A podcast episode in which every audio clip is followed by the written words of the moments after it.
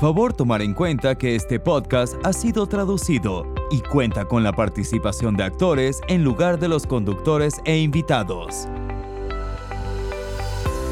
Bienvenidos una vez más a Note from the Backpack, un podcast de la PTA.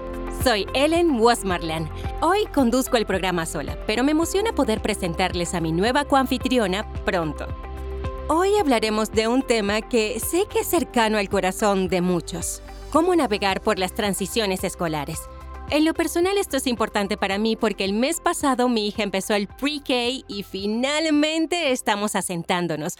Pero el verano anterior, cuando intentamos que hiciera la transición a la guardería la primera vez, las cosas no salieron tan bien. Cómo navegar las transiciones escolares también es un tema oportuno dado que estamos por volver a la escuela. Comenzar en una nueva escuela o incluso un nuevo grado puede ser desafiante, no solo para los niños, sino también para sus padres. Me alegra mucho que hoy nos acompañe la experta en desarrollo infantil, Débora Farmer Chris.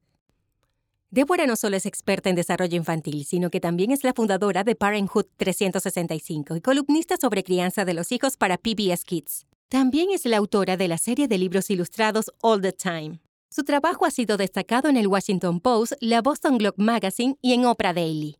Débora ha impartido clases en casi todos los grados y ha sido administradora escolar. Vive en Massachusetts con su esposo y sus dos hijos.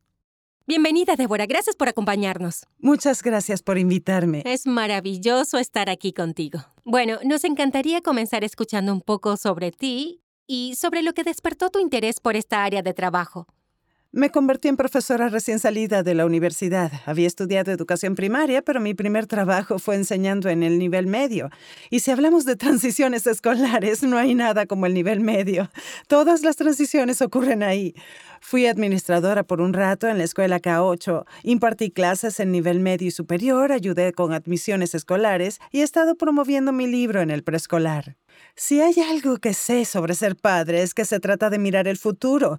Algo que me encanta de haber dado clases para todas las edades es que puedes ver este crecimiento y las cosas que se sienten como crisis. Es ese recordatorio de que las cosas que hacemos por los niños no son en vano y que cada etapa eventualmente termina. Ya sea que estés por enseñarle a tu hijo a ir al baño o estés en la etapa del preadolescente histérico. Nada dura para siempre. Ese es el mejor consejo. Bueno, entremos más en el tema. Obviamente al principio del episodio escuchaste que yo tengo una hija de cuatro años, así que me encantaría empezar con los más pequeñitos. ¿Qué consejos tienes para los niños que están por empezar en la escuela por primera vez? ¿Y qué deberían hacer sus padres para prepararlos? Siempre regreso a Fred Rogers, que es como mi gurú de crianza de los hijos. Él era estupendo desmenuzando las preocupaciones de los niños en pedacitos fáciles de digerir. Y una de las cosas que dijo fue que cuando los niños saben por anticipado qué es lo que va a ocurrir, pueden prepararse y acostumbrarse a lo que sienten al respecto. Así que algo muy útil antes de que los niños empiecen en la escuela, y esto sirve tanto para niños de 4 como de 14 años, es asegurarnos de que estemos hablando en términos muy concretos de lo que pueden esperar, los nombres de sus profesores, cómo van a llegar a la escuela, cómo va a lucir la fila para el almuerzo, quién va a recogerlos. Son esos detalles. A veces nos preocupamos globalmente sobre si harán amigos y lo que aprenderán y cosas así, pero a menudo lo que en realidad preocupa a nuestros niños son cosas como dónde me tocará sentarme en el autobús otra buena idea es ir a las bibliotecas. Todas las bibliotecas públicas actualmente tienen en exhibición sus libros de regreso a clases. Vayan, tomen un par, léanlos, vean cómo son las preguntas y simplemente comiencen a hablar sobre cómo va a lucir la rutina de la mañana, pues mientras más sepan sus hijos, más podrán prepararse porque siempre habrá cosas inesperadas en la escuela. Si ellos saben que el nombre de su profesor es tal, esa es una cosa menos de que preocuparse al entrar a la escuela, porque el cambio es inherentemente estresante, incluso el cambio bueno, porque el estrés es el mecanismo de defensa natural cuando las cosas son nuevas o desafiantes. Entonces entramos en alerta y es algo que está diseñado para protegernos. Cuando los niños están entrando en un nuevo entorno, les provocará estrés. Esto no significa que sea algo negativo o si llegan a casa llorando que hayan tenido el peor día del mundo. Es solo que el funcionamiento de su cuerpo podría estar limitado por el estrés. Sí toma tiempo acostumbrarse. Una de las mejores cosas que he escuchado vino de una profesora que adoro del jardín de niños. Ella siempre les dice a los padres que toma aproximadamente seis semanas para que los niños se acostumbren por completo a estar en la escuela. Algunos lo hacen antes, algunos después, pero ella lleva 30 años dedicándose a esto y sabe que va a haber berrinches al llegar a casa durante esas primeras seis semanas porque han estado esforzándose mucho por hacer todo bien y mantenerse bajo control. Nosotros como padres somos su espacio seguro, así que van a llegar a casa y van a colapsar y nosotros como mamis y papis protectores vamos a decir, ay no, ¿qué está pasando en la escuela? Pero lo más seguro es que todo vaya bien en la escuela. Pero ellos llegarán a casa exhaustos, hambrientos, gruñones y listos para la siesta, listos para ese tiempo de descanso. Así que prepárense para algo de emociones extra al inicio y si están preparados podrán ser la calma en la tormenta de sus hijos. ¡Wow! ¡Qué buen consejo! Especialmente la parte sobre desmenuzar sus preocupaciones. Yo vi que lo que más preocupaba a mi hija era ser la primera y la última en la clase. O sea, antes de que llegaran todos los demás. Esa era su mayor preocupación. Y tienes razón. Si podemos preguntarles qué es lo que te preocupa y cómo podemos hablarlo, claro que ayuda. Sí, hace 10 años estaba reemplazando a una profesora en una clase del jardín de niños. Coloqué el horario en el pizarrón y ya estaba lista para comenzar, pero dos niños entraron al aula y rompieron en llanto cuando miraron el horario. Ahí me di cuenta de que había olvidado incluir el horario del almuerzo, así que ellos asumieron que ese día no almorzarían. Esto fue un increíble recordatorio de que nuestros niños anhelan predictibilidad y rutina, pero a nuestros cerebros les toma un tiempo acostumbrarse a las nuevas rutinas. Por eso son buenos estos detalles, incluso si tienes uno nuevo. Empezar con la hora de dormir una semana antes o practicar empacar la mochila el día anterior para no tener que hacerlo en la mañana. Todo lo que ayude a que ese primer día sea más suave es un regalo para nuestros niños y para nosotros. Sí. Bueno, ¿hay algún consejo que te gustaría dar? Obviamente estamos hablando un poco sobre los pequeñitos. Conforme los niños crecen, ¿hay algo que debamos hacer diferente como padres? Cuando hablamos de preparar a nuestros hijos a nivel medio, por ejemplo, ¿hay que cambiar algo o son válidos los mismos consejos? Son válidos los mismos consejos, pero suben de nivel para ellos. Quizá no quieran oírlo de nosotros. Entonces puede ser útil, por ejemplo, ponerlos en contacto con un vecino que haya pasado por el noveno grado y que pueda hablar con ellos, o con algún hermano o primo mayor, alguien a quien puedan hacerle sus preguntas como ¿cómo son en realidad los pasillos en la secundaria?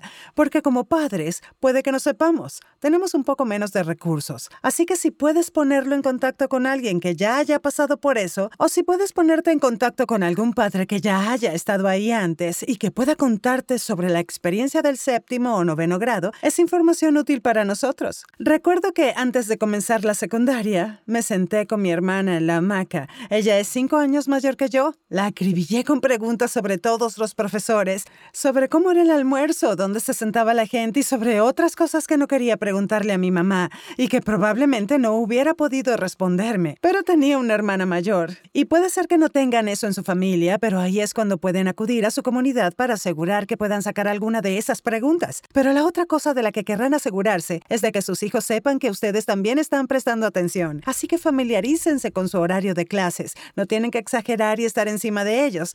Pero es bueno mostrar interés porque abre la puerta y mantiene esas líneas de comunicación abiertas para sus hijos. E con los más grandes sé que es difícil. Es importante hablar sobre la importancia de dormir bien, no hablar de lo negativo como si no duermes lo suficiente te pasará tal cosa, sino decir, si duermes bien te va a ir mejor en los exámenes porque vas a recordar la información más rápido, te irá mejor en los deportes porque tu tiempo de respuesta será mejor. Hay que hacer que entiendan por qué dormir es una estrategia de estudio tan crucial para ellos. Habrá una gran diferencia en su vida emocional si duermen adecuadamente. Esa es otra conversación que hay que empezar a tener con ellos ahora.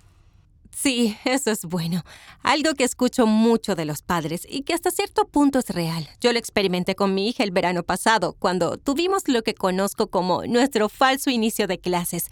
Fue alrededor de la quinta o sexta semana, pero una de mis preocupaciones, y creo que muchos padres la comparten, es que cuando has tenido un hijo en una situación más pequeña, como la escuela primaria, y de pronto pasas a una escuela secundaria de mil personas, o cuando, por ejemplo, pasas de un entorno cercano con una niñera, aún habla por primera vez, ¿esa preocupación de los padres está sustentada en investigaciones?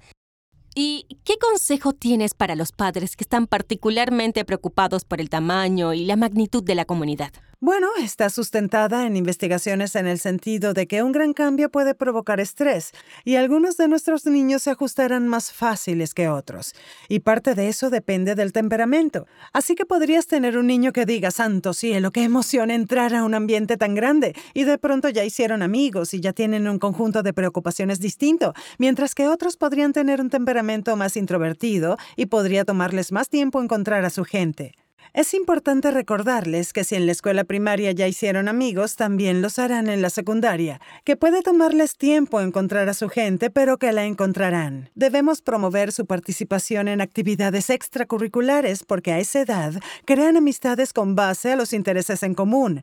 En el jardín de niños son amigos porque están todos en la misma clase. Cuando están en octavo podrían ser amigos porque les gusta la misma música o porque a ambos les gusta el fútbol o la robótica. Debemos prestar atención a los intereses de nuestros nuestros hijos porque los pasatiempos a esa edad son importantes. Tratar de dirigirlos a los chicos dentro de lo grande, o sea, ¿cómo hacemos que lo grande sea tan solo un poco más chico?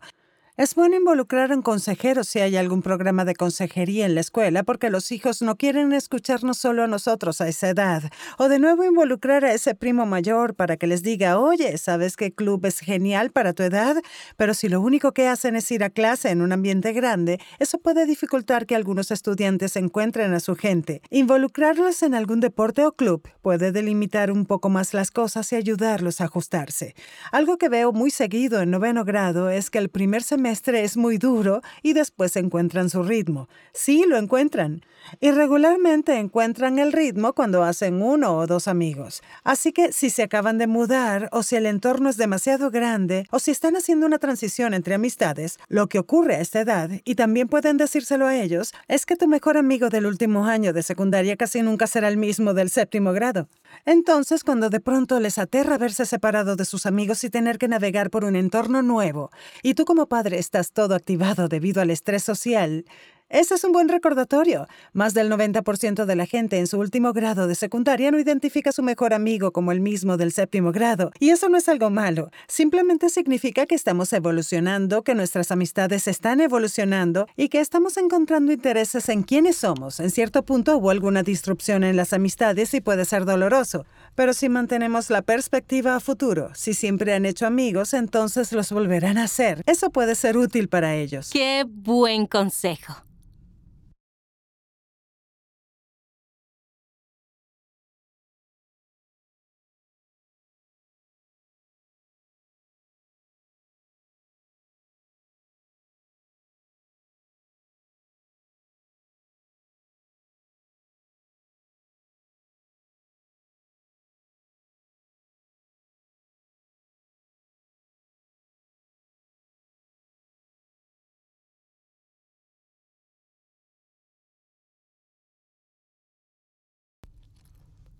Me gustaría profundizar un poco en la línea del tiempo porque hablé de la marca de la quinta o sexta semana y tú dijiste que toma al menos seis semanas, pero podría tomar un semestre entero dependiendo de tu hijo.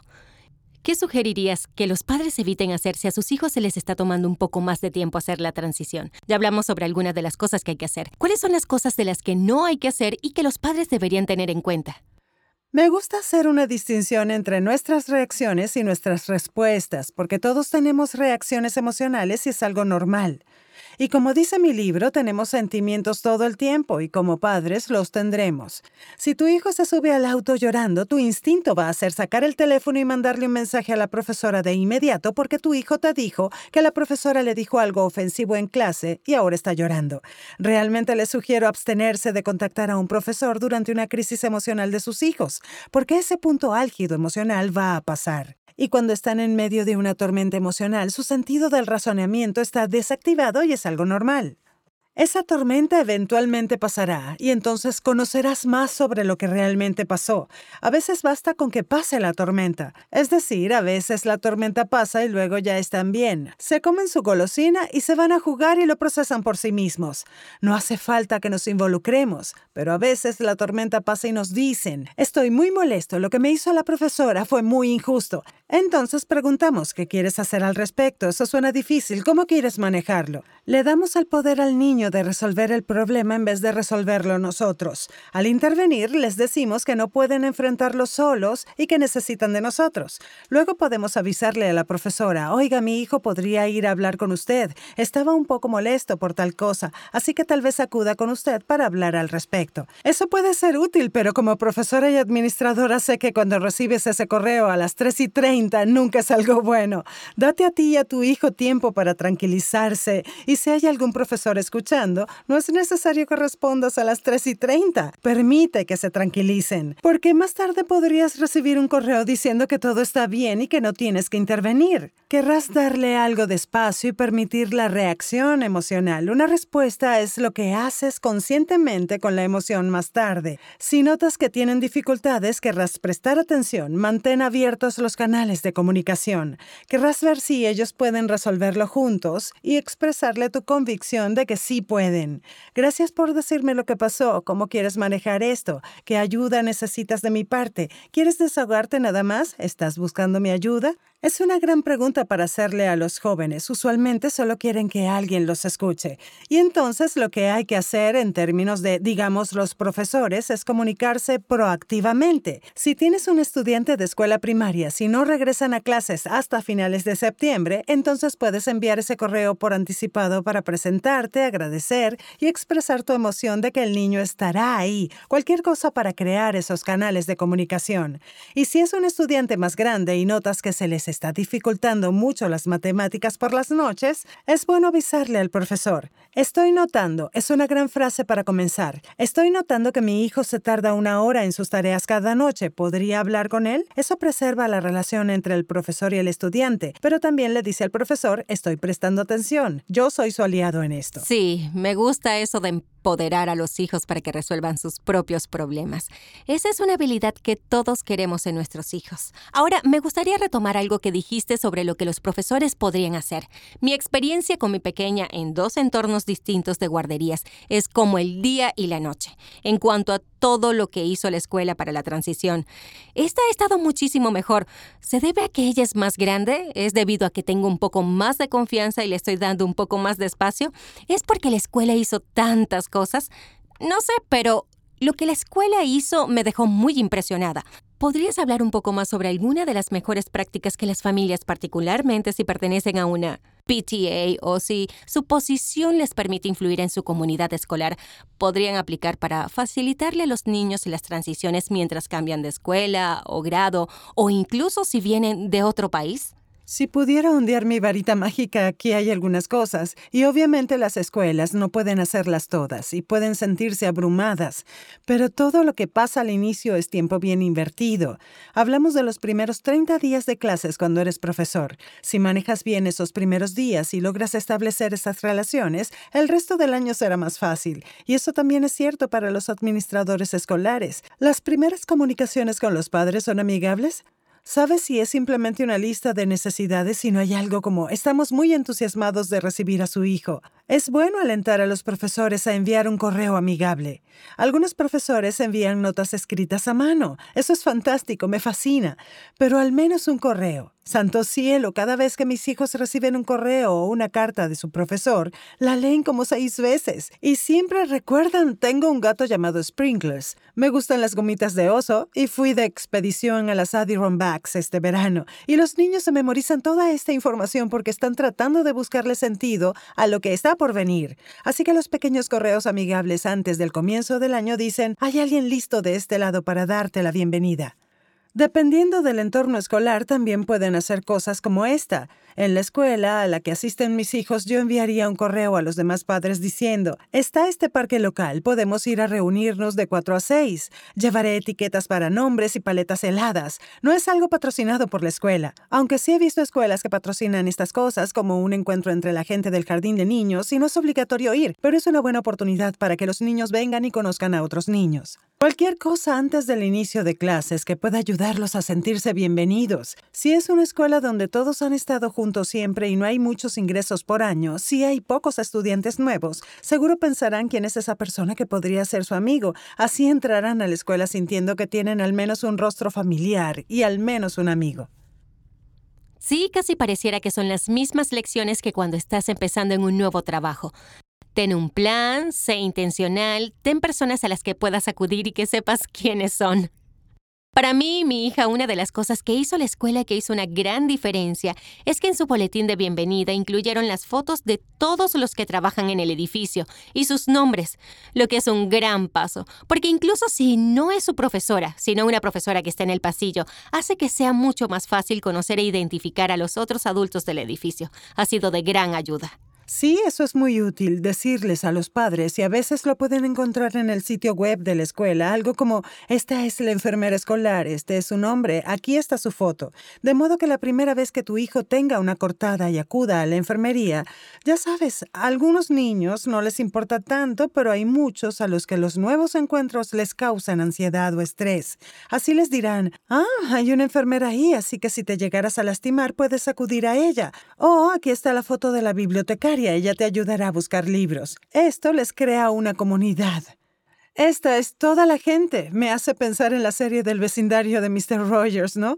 O sea, esta es la gente del vecindario que está aquí para apoyarte. Aquí están las personas de tu escuela que están para apoyarte. Tu profesora va a ser increíble, pero también hay una bibliotecaria. Hay personal de mantenimiento que ayudará y queremos saber sus nombres también. Va a haber gente sirviéndote el almuerzo si es una escuela con ese servicio. Y siempre querrás agradecer cuando te den eso. Se sentirán bien porque están trabajando duro, así que es bueno mostrar que de muchas maneras este es su mundo.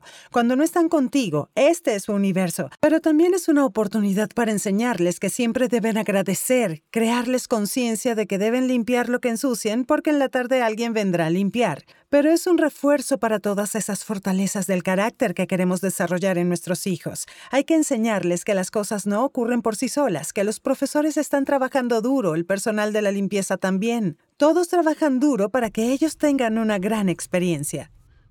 Eso es muy positivo, me encanta. Por otro lado, una de las cosas que sé que muchos niños dicen durante el periodo de transición, sin importar su edad, incluyendo a mi hija, es, no quiero ir a la escuela, simplemente no quieren ir. Y por más que escarbemos buscando el por qué, no lo encontramos. ¿Cuál es tu consejo para los padres que se encuentran en una situación así con sus hijos, resistiéndose a salir de la casa e ir a la escuela? Es una buena pregunta y también es difícil porque hay muchas razones por las que un niño se resiste a ir a la escuela. Algo que no debemos decir es, de acuerdo, puedes quedarte en casa por hoy. Ellos tienen que percibir nuestra confianza en ellos cuando les digamos, tú puedes, sé que puedes hacerlo, subamos al auto. Para los más pequeños podría ser pasos más chicos. Solo subamos al auto, darle ese aviso a la profesora, trazar esa especie de plan que diga cómo será nuestra despedida especial. Voy a darle un apretón de manos de despedida, darle un beso en la frente, darme la vuelta e irme. Y como padre tienes que irte, porque frecuentemente lo que sabemos como profesores es que en el momento en que los padres se van, los hijos están bien. Los más pequeños son propensos a la ansiedad por separación y si decimos algo como, ay cariño, lo siento tanto, yo también te voy a extrañar, y mostramos nuestro estrés, entonces ellos piensan, Santo Cielo, ahora mi mamá está triste, yo estoy triste, ella está triste, no podemos separarnos. Para los más pequeños es importante entrar en la rutina y después de un rato la rutina será útil. Para algunos son dos semanas, para otros seis, para otros un semestre muy duro, pero a los cerebros les encanta la rutina. Por ejemplo, la rutina para dormir. Sigan aplicando esa rutina matutina. Denles ese apretón de manos especial y váyanse. Y quizás pídanle a la profesora que les envíe un correo confirmando que su hijo está bien, si lo consideran necesario, claro. Pero en la mayoría de los casos eso es todo lo que ellos necesitan. Si tienen un hijo más grande a quien se le dificulta esto, llévenlo hasta la puerta de la escuela. También querrán contactar a los profesores después para escuchar cómo está su hijo una vez dentro. Sí, porque entonces pueden comenzar a identificar qué causa el problema. ¿Es un problema con el recreo? ¿Es ansiedad por las matemáticas? Entonces pueden tener más conversaciones con sus hijos y trabajar juntos para buscar soluciones. Lo que no debemos hacer es alimentar su ansiedad con nuestra ansiedad. No puedo hablar de cada caso en específico, pero todas las fuentes sobre ansiedad infantil son muy claras en que cuando nos ponemos ansiosos por la ansiedad de nuestros hijos, les estamos dando la razón y haciéndolos pensar algo anda muy mal aquí. Mira mamá, ella también está preocupada, pero si le digo algo como te vas a divertir mucho en el campamento esta semana, si le expreso mi confianza en él y mantengo esas rutinas, esto le dará ese punto de apoyo para probar nuevas cosas. Es uno de los mejores consejos que puedo dar. Debemos estar alerta a nuestra propia ansiedad cuando se trata de la ansiedad de nuestros hijos, porque una se alimenta de la otra. Hay un término científico llamado corregulación emocional que es para los niños pequeños, que habla de cómo ellos aprenden a regular sus emociones con nosotros. Si nosotros comenzamos a ponernos ansiosos, ellos también lo harán. Si nos mantenemos tranquilos, les damos permiso para permanecer tranquilos también. Ese es un gran consejo. Es difícil como padre mantener la ansiedad bajo control. Cuando tienes un hijo te preocupas. ¿Les dará ansiedad? ¿Harán todas estas cosas? Pero concuerdo en que es muy importante, porque los niños son como esponjas. Pueden detectar cómo nos sentimos. Son antropólogos, nos observan y determinan todo, ¿cierto? ¿Cómo reacciona mamá? Y daré un ejemplo rápido. El primer día de mi hija, fue un desastre, al menos desde mi perspectiva, porque la había entusiasmado mucho por estar en la clase de los osos en el preescolar, pero recibí una llamada 30 minutos antes para decirme que accidentalmente la habían colocado en la clase equivocada porque esa era una clase bisemanal, así que tuvieron que cambiarla y en la transición se le perdió el almuerzo. Cuando la recogí le habían derramado agua en su cobija, la cual adoraba. Estaba con los ojos tristes, sosteniendo su cobija empapada. Solo comió galletas con queso para el almuerzo. Y parte de mí quería ir con el director y decirle, ¿se da cuenta? ¿Cómo pudieron colocarla en la clase equivocada? Pero entonces pensé que mi hija me estaba observando y que si hacía eso le confirmaría que ese día había sido un desastre. Opté por decirle, wow, ahora estarás en esta clase, qué emoción. Pondremos esto a secar y nos aseguraremos de que mañana tengas un almuerzo muy especial. Seguro tendrás un gran día. Eso puso todo en perspectiva. No es que esté minimizando sus emociones. Por supuesto que puede sollozar, pero también le demuestro que así es como lidiamos con las cosas. Y que yo estalle contra un profesor frente a ella nunca ayudará con esa relación. No, no, definitivamente siempre es todo un recorrido como madre o padre. Débora, podría hablar contigo todo el día. No puedo creer que nuestro tiempo se haya ido volando tan rápido. Agradecemos mucho tu presencia en el programa. Antes de despedirnos, me encantaría darte una última oportunidad para compartir cualquier cosa que hayas compartido o no que te gustaría que nuestro público recordara de nuestra conversación.